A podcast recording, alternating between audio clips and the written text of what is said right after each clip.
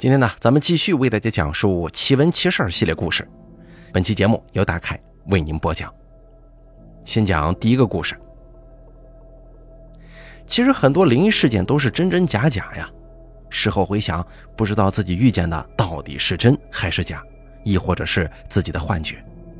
今天呢，我来分享一件我的经历吧。我之前交过一个女朋友，现在分手了。我女朋友家在南方的一个小县城。十一的时候，我陪他回去过节。虽然说他这个地方是县城，但麻雀虽小，五脏俱全。县城里头百货商场啊、咖啡厅什么的应有尽有。晚上在他家吃完饭，他就留宿在父母家了。我是住在外面的宾馆的，那这样确实更方便一些啊，也是对他父母的尊重。我晚饭喝了些酒，不是很多，绝对没有到醉的程度。回到宾馆洗漱之后，我因为很少出门啊，对于自己不熟悉的地方感觉特别好奇，于是我就收拾了一下，打算在县城里头转一转。我记得大概也就是九点来钟吧，县城街面上人不少，我逛到了一个小酒吧，酒吧门口有个穿布套的人偶正在揽客，我觉得挺有意思。另外这酒瘾上来了，就打算进去喝两杯。进去之后，这地儿啊说是酒吧，其实就几张桌子，弄了点彩灯，卖点啤酒，音响特别闹，用现在的话来说就是土嗨。我进去之后有点嫌弃，但不点东西就走，又觉得不好意思，就要了杯啤酒。当时这个服务员的穿着呀特别古怪，化的很重的妆，采光之下顶着一张大白脸。我心想，这地方还流行杀马特吗？我喝了口啤酒，那味道是又酸又涩，而且不凉，顿时有点反胃。我叫来服务员就说：“你们这酒不对呀。”服务员态度不错，说给我换一下，还免费送点小吃。不一会儿，新的酒水跟小吃就送上来了，不过酒还是那个味儿，我索性就放弃了。哎，这小吃还行，也不知道炸的什么玩意儿，外面酥脆，里面是软软的，特别香。我吃了一盘，觉得不过瘾，又管服务员要了一份。说来也是奇怪啊，这玩意儿越吃越上瘾，就这么吃了一大阵儿。我当时没看时间，准备再次要的时候，服务员过来说他们准备打烊了。这个时候，我掏出手机来一看，已经快十一点钟了。我付了钱之后，就从酒吧出来了，然后往宾馆走。小县城到了晚上还是比较黑的，路灯也少。我走了一阵，发现自己有点迷路，手机导航信号也弱，于是我就琢磨着找个人问问吧。这个时候，看见不远处的黑暗里有个人影，走近了一看，发现是刚才酒吧门口的那个皮套演员。这哥们还挺敬业的，这都下班了，怎么还戴着皮套呢？我就上去问他，我住的宾馆怎么走？这哥们不说话，他拉了拉我，示意我跟着他。我一脸的狐疑，就在他后头跟着。可是走了一阵子，我就觉得不对头啊，这家伙给我带荒地去了。我赶忙拉住他，跟他说：“哎，算了，我自己走吧。”这个时候，他死死地拽住我，就是不放手。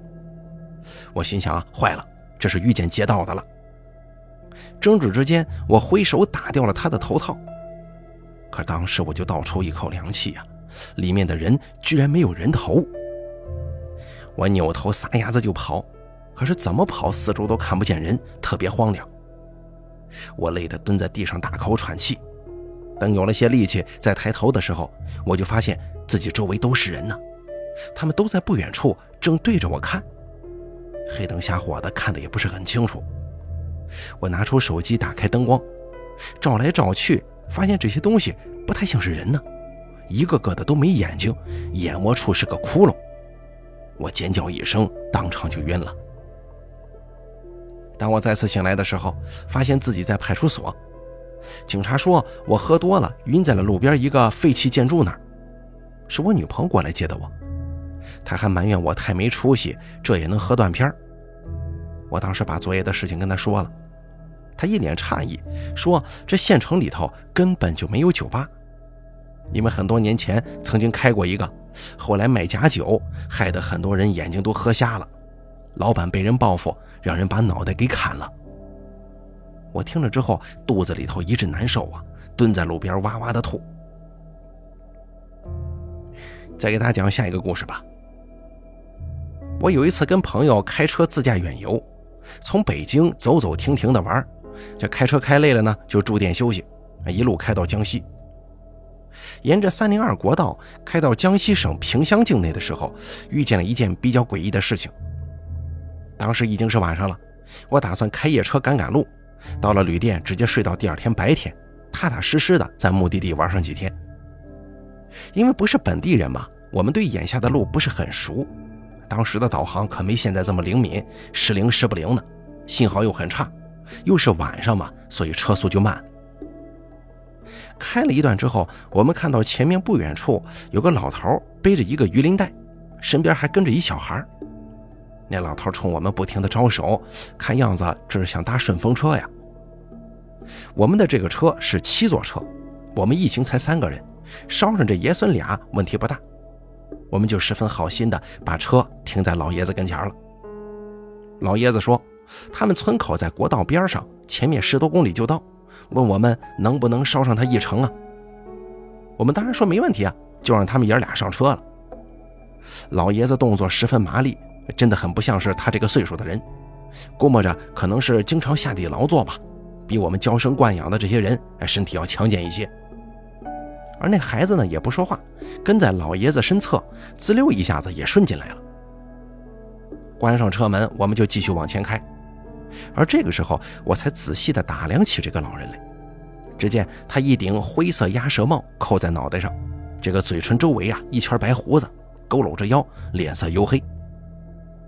我瞅着他，他也把我们这三个人扫了一遍，然后就跟我们不住的攀谈，一个劲儿问我们是哪里人。我们就说是北京来旅游的。老爷子听了之后，我当时看到他眼睛都在放光啊，那种光芒甚至让我有些不自在。他嘴里不停地念叨着“北京好，北京好啊”。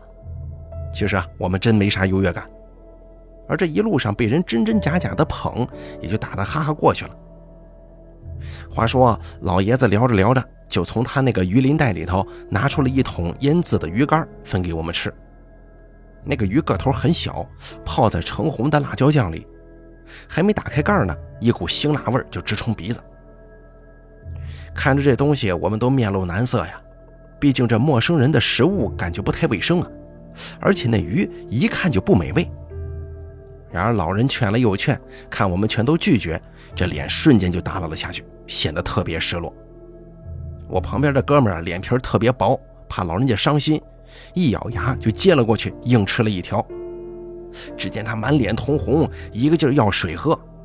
老人哈哈大笑，说：“你们北京人不行啊，这一点辣都吃不了，不如江西人。”他这么一激，我也上头了，索性也拎了一条，直接扔进嘴里。哎呦，那东西下肚之后啊，一股火就直接从喉咙烧到胃里了，然后再从胃里卷上来，直冲脑门。我一边咳嗽一边说。哎呦，您您这鱼可真够劲儿啊！老人不以为然，问我们：“司机小伙子怎么不吃啊？你们北京的也吃独食啊？”本着有难同当的原则，我也给开车的朋友喂了半条，另外半条偷摸的卷在卫生纸里扔了。此后约摸着又开了几公里，我问这老人：“快到了吗？”老人说：“快了，快了。”这个时候，我看见身边的朋友已经开始打哈欠了。我也忽然觉得有些困倦，看来开夜车确实危险呢。在启程的时候，还是应该白日开车的。没过一会儿，只听老人家说：“哎哎，到了，到了。”我们把车停在路边，下车把老人和孩子送了出去。外头的小夜风一吹，我当时就精神了一些。可是环顾四周，周围不像是有村庄的样子呀。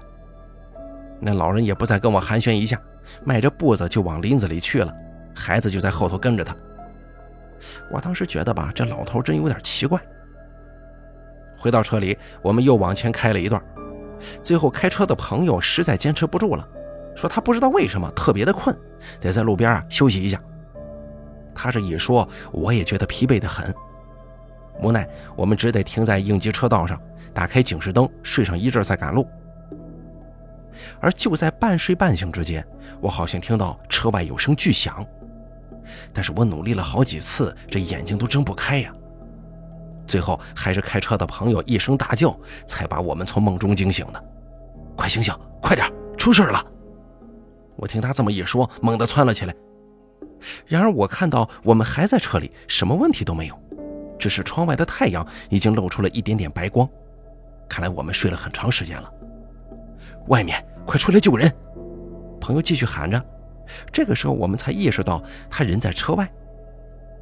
下了车，我们看到车后面不远处的林子里侧翻着另一辆车，车头倒栽进了树坑里。我们急忙跑过去，趴在地上，看到车里的人满身是血，不知死活呀。我们上去试了好几次，车门都拽不开，也就不敢再动手了。并且那个年代手机信号特弱呀，尤其是在荒地。没办法，我们赶紧上车，使劲往前开，希望尽快找有电话的地方报警。往前又开了大概四五公里，才看见村子。我们一路冲进去喊人报警帮忙。带着人回到事发地，我们跟村民等警察和消防到了，才把人给救出来。里面是三个男的，其中一个虽然满身是血，但眉目还能看得清楚。这是我们看到之后啊，倒抽一口凉气。那不就是蹭车那个老人吗？而他现如今死灰色的一张脸上没有了胡子和鸭舌帽，这哪里是老人呢？明明就是四十多岁的汉子。我赶忙跑去找警察，把他蹭车的事儿说了，还跟警察说有个小孩子。警察说没看见小孩，只让我们这几天呢最好在本市活动，万一有什么情况能方便找到我们。这会儿一个老警察过来跟我们聊了几句。最后只说这事儿是有点蹊跷，让我们帮忙配合一下，言语之间呢特别恳切，我们也只得同意。逗留了几天之后，我们接到派出所的电话，让我们去一趟。还是那个老警察接待的我们，他又让我们描述了一下那个孩子的样貌，我们就如实说了。老警察拿出一张照片让我们看，就问是不是这小孩啊？我们一看还真是，赶忙问：“哎，这孩子找到了吗？”警察说找到了，一家三口都找到了。什么一家三口啊？啊，呃，跟你们说，你们可别害怕呀。行，您说。那一家三口是在林子里找到的，死了有半个月了，就是蹭你们车那伙人害死的。那我们看到那个孩子，他是……我只能跟你们说，那辆车翻车是因为司机突发心脏病猝死。至于你们看到的那个孩子，哎，还是别多想了。听警察这么一说，我只觉得心头猛的就是一凉啊。接下来呢，咱们再给大家讲下一个故事。我们有一次陪着领导下基层采访，当时呢是由一个向导带着到各个村子参观一下。向导是当地政府一个女孩，职能相当于私企的秘书。女孩就是当地村子走出来的，肤色有些偏黑，但是身条匀称，容貌不错，而且能说会道。对当地的民风很是了解。走访了几户之后，例行拍了照片，做了采访记录，我们就准备回宾馆了。从山上往下走，向导本来引导的是从东侧走。走了一阵之后，有村民把东侧的路拦住了，说是有落石危险，把路给封了，让从南侧的小路下山。向导听了之后有些不愿意呀，说南侧绕路远。但是村民说砸死了人，你看着办吧。我提醒了，反正这下子就把我们给架那儿了。我们合计着横竖不能为了近道冒险呢，就跟向导商量，远点远点吧。向导的话语权没有我们大，无奈也就认了。他不情不愿地带着我们从南侧绕，走到天擦黑的时候，路过山腰一处人家，我们听见里面隐隐有哭声。而且从外面来看，那户人家残砖破瓦的，看着就是老房子，很久没有修缮了。同行的一位刚入职、比较年轻的女同事说要进去看看，然而这户人家并不在我们的计划之内呀。向导的任务虽然不明说，但其中有一条呢，就是带着我们，不该看的别看，不该报道的别报道。所以他马上冲过来，委婉且挂着脸说：“咱们走吧。”天再黑了就不好下山了。我那女同事也是性子倔，有什么事情都得顶一口那脾气。她不理向导，硬要往里走。这个时候，向导的脸色我看着就已经非常不对了。本想打圆场的，可谁知那向导一甩脸子说：“那家有传染病，刚没了人，你们进不进去自己看着办吧，出了事可别找我们呢。”他这么一说，我也有点生气了。横竖你们都是这一句话呗。索性我也不理那向导，带着女同事推门就进去了。只见里面的院内搭着一个白布棚子，棚内停了口棺材。当时是冬天啊，可是不好的味道还是能够闻到，可想而知放了得有很多天了。棺材旁边守着一对老夫妻，典型的穷打扮。白发苍苍，破衣烂袄，脸上沟壑纵横的。老夫妻正唉声叹气的哭着，看到有生人进来，忽然止住哭泣，傻愣愣地看着我们。我那位女同事也有些后悔了，只是她这人呢性子直，对于业务和地方的事情不太了解。我们几个人就如此这般的傻站在原地了。这时候，女向导在院子外面大声地把我们着重介绍了一下。他的步子一个脚尖都不愿意往里迈呀，好像这家人的家中真有什么生人莫近的东西。我只见这家人的眼睛都恶狠狠地看着我们这边，那样恨意的眼神已经不像是人类了，倒像是野兽。我暗自思虑啊，我们这初来乍到的，真犯不着这么看着我们吧？由此我赶紧说：“哦，我们是上面下来做采访的，有困难可以跟我们说说。”那对老夫妻似是有话要说，可忽然又憋了回去，最后只是说他们闺女刚没，就不招待我们了，让我们赶紧走。那位年轻的女同事也觉得自己有点唐突，但是也得给自己找个台阶下呀，索性留了自己的一个电话，说有事儿可以联系他。由此我们就回宾馆了，而这一路上向导是一句话都没再跟我们讲了。当天晚上开夜会。我们领导呢，就带着酒气的批评我们，哎，大概意思就是别给地方上找麻烦呢，不要盛气凌人呢，等等等等。估计是那个向导给我们上了眼药。我们几个吃晚饭的时候，那位年轻女同事还在抱怨，说领导怎么不向着咱们呢？其实我想说，有些事儿真的不能明说呀。不过也随着他骂两句，出出气就是了。吃完饭，我们各自回到房间准备睡觉。半夜的时候啊，我总是感觉有人敲窗户，可是我的房间在六层，怎么可能呢？我拉开窗帘看了看，窗户上已经布满了冰霜，外面什么东西都没有。后来就睡了。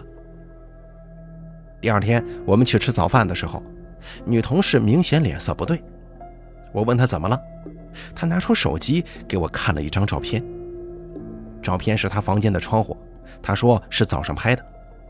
只见窗户的霜上隐约可以看到一个倒着的人脸和手印这倒着的人脸就是说，这张脸嘴在上面，眼睛在下面，好像是有人呢这么倒吊着贴在窗户上似的。可那手又是正着的。同事的房间在我隔壁，他问我晚上有没有听到什么呀？我说是有怪声，但是我没看到啥。反正今天就走了，我就劝那同事别多想。当天下午，我们又走访了几户人家，准备回去收拾东西赶火车。我们领导由当地出车去飞机场，我们自己呢就打车奔火车站。路上天色已黑，过一条小路的时候，看见了一队出殡的。司机把车停在路旁，就等着这个出殡的队伍他们先走。这个时候，我看到抬着棺材的是几个粗壮汉子，旁边还跟着我们昨天看到的那对老夫妻。而那棺材路过我们的时候，抬棺材的杠子猛然就断了，棺材重重的摔在地上，这盖子都掉了下来。车里的我们，尤其是女同事，不由得一阵惊呼啊！只见那棺材里是一具腐败的尸体，尸体的寿衣没系上，袒胸露乳的，而且最恐怖的是，尸体的脑袋是折到身子后面的。司机眼见遇到这样的事儿，只喊了一声造孽。一脚油门就把车开走了。他在路上跟我们说，半夜出殡，而且还是折头葬，这棺材里的人不是好死的。他还要往下说什么，被我们打住了。这大晚上的实在是太吓人了。我们回去之后下了火车，各自回家。休息了一个周末才回单位上班。可是我见那新来的女同事没来，又过了一个多月，她居然辞职了。我打电话问她，怎么好好的工作说不干就不干了？她问了我四个字：“你信鬼吗？”我说：“嗨，哪有鬼呀？”她后来跟我说，之前我们走访的那户人家的闺女是让人害死的。她回来以后啊，总会做梦，梦见一个折着脑袋的女人找她，让他帮着伸冤。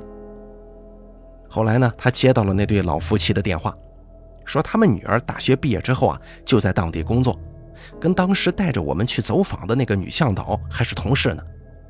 可后来啊，她竟然莫名其妙的死在了单位。单位只是说她是心脏病猝死，然而尸体的衣服明显不对呀。后来他们打官司又处处碰壁，最终还是认命了。女同事跟我们领导说明了情况，想抓个新闻报出去。然而却被我们领导一口驳回，她一赌气之下就辞职了。后来第二年，我又去了同一个地方走访，一样的流程，只是向导换了。我就问之前那个女向导呢，就是黑黑的，长得很漂亮，挺苗条的那个，而对方说死了，出车祸死的，据说这脑袋呀都撞到了脖子后面呢。再给大家讲下一个故事啊，据说呀。在某师范大学门口的街道，不知道什么原因，无论寒暑都会盘踞着一群一群的乌鸦。两旁的车如果停在路边一晚上，第二天准变成白色的，因为会覆盖上一层鸟粪。当年政府这边也想办法驱赶过乌鸦，但办法都用尽了，最后也是无济于事的。后来也就随他去了。乌鸦这东西不怕冷，一到了冬天会落在街道两侧干枯的树杈上。特别是到了晚上，那密密麻麻的小眼睛闪动着荧光啊！如果不是本地人，猛地一看，会觉得特别瘆人。然而，恐怖的不只有乌鸦，还有一些坊间传说呢。其中呢，有一个传说是这样说的：说的是有一名外地来这个某师范学校求学的学生，家中啊拮据一些，平常都是在学校食堂吃饭。交了女友之后，身上的零花钱就更紧张了。大概一年多以后，他同校的女友受不了这种清贫的日子，跟他提出了分手。他自知自己条件不行，也不能强留人家姑娘跟自己受罪呀，所以只得同意。虽然和平分手，但是要说他心中一点也不怨恨前女友，那也不是。甚至可以说，分手之后啊，他越想越觉得憋屈，自己寒窗苦读这么多年，到头来还是被人看不起。而这样的思绪呢，很快就迁怒到了前女友身上。他把心中所有能想到的恶毒语言，甚至是诅咒，都用在了对方身上。他知道这样做是不对的，是不好的，但也只有如此，才能让他不那么难受。一天晚上，他又诅咒了一番，还是横竖睡不着，就出了学校往北走。那里很多年前有一条小吃街，现如今已经不能看到了。那条街呢，都是简易棚子搭的小苍蝇馆卖些烤串啊、面条等等吃食。味道虽然差强人意，但是胜在便宜，油水足啊。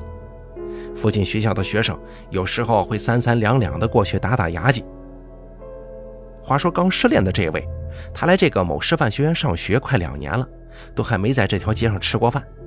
即便是请前女友改善改善，也是食堂多买个鸡腿而已。他脑子正胡思乱想呢，一抬头已经在小吃街里了。看着街面上泛着油光的彩灯，再看看自己，他一跺脚，心中也犯了狠。今天说什么也得狠狠他娘吃一顿。在街上来回走了三圈，仔细探寻着价格，他也没决定吃点啥。肚子倒是挺饿的，可身上放银子的口袋同样也饿得发空。一声叹息后，还是决定回学校睡觉得了。往回走着走着，忽然闻到了一股异香，直勾得他鼻子一紧呢。他循着香味侧头找去，只见街尾一排民房后面正亮着灯，香气就是从那儿飘出来的。走到跟前，看到是一家卖烧鸡的小铺子。这烧鸡啊，不是摆在橱窗里的，而都是泡在灌满红色卤汁的桶里，每只鸡身上都插满了毛衣针粗细的铁签子。店里客人不多，仅有的几位都在自己桌前用手撕着鸡肉，机械性的往嘴里大口的塞。看到这幅场景，他也是心疼钱，由此本想扭头回去的，却不料老板猛地叫住他说：“找地方坐，鸡马上就好了。”这样的问法完全不容人拒绝呀！他傻傻的找了个凳子坐下，不大会儿功夫，鸡已经被端在了跟前。这只鸡的鸡头已经被剁走了，鸡皮都是密密麻麻的小孔，红色的卤汁从这个孔中一股一股的往外渗。既然如此，他揉了揉肚子，就大口的吃了起来。只觉得这个鸡肉特别肥嫩，汁水四溢，的确是好吃的不行。没几分钟，一整只鸡就被他吃了个精光。他意犹未尽呢，还想再吃，可老板却说：“今天没了，明天再来吧。”然而他看到桶里明明还有很多的，他就跟老板说：“那边不是还有吗？”老板不耐烦地说：“这些还没做好呢。”明天来就有了。无奈之下呢，他就问价付钱。可谁知掏兜的时候，两个口袋空空如也。他出来的时候竟然忘记带钱了。那个年代也没手机支付，可他明明记得自己是带了钱出来的呀。老板看到他的窘相，摇了摇头，说：“下次再过来的时候啊，一起付就是了。”也没为难他，就让他走了。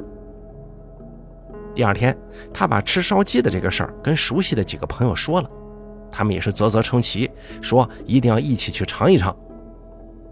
等到了天入黑的时候，他们几个人来到那条街，来回走了很多圈儿可是按照记忆中的地点，那家烧鸡店的位置却是空空如也，竟然再也寻不到了。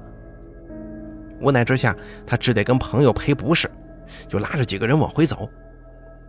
饶是自己心里觉得白吃了人家一只鸡，有些过意不去，可是店找不到了，那也没办法。走到路口的时候，他看到自己的前女友正独自走在前面，他竟然一时忘记早已分手的事儿，就下意识地叫了一嗓子。可谁知女友回头看向他的功夫，一辆工地拉钢筋的卡车猛地就把人给撞飞了出去。他们一行人呆立了几秒钟，这才跑过去查看的。只见前女友的脑袋跟身子相隔数米，躺在红色的血水中，身上横七竖八的插着三四根钢筋，血水从身上的孔里一股一股的往外冒，那样子呀，就跟他昨天吃的鸡好像是一模一样。看到这样的场景，他整个人都傻了，连自己怎么回的学校都不知道。到了半夜，躺在学校的宿舍里，他忽然觉得一阵阵腹痛，急忙跑去卫生间吐，可是什么都吐不出来，这肚子疼的呀，他是满地打滚。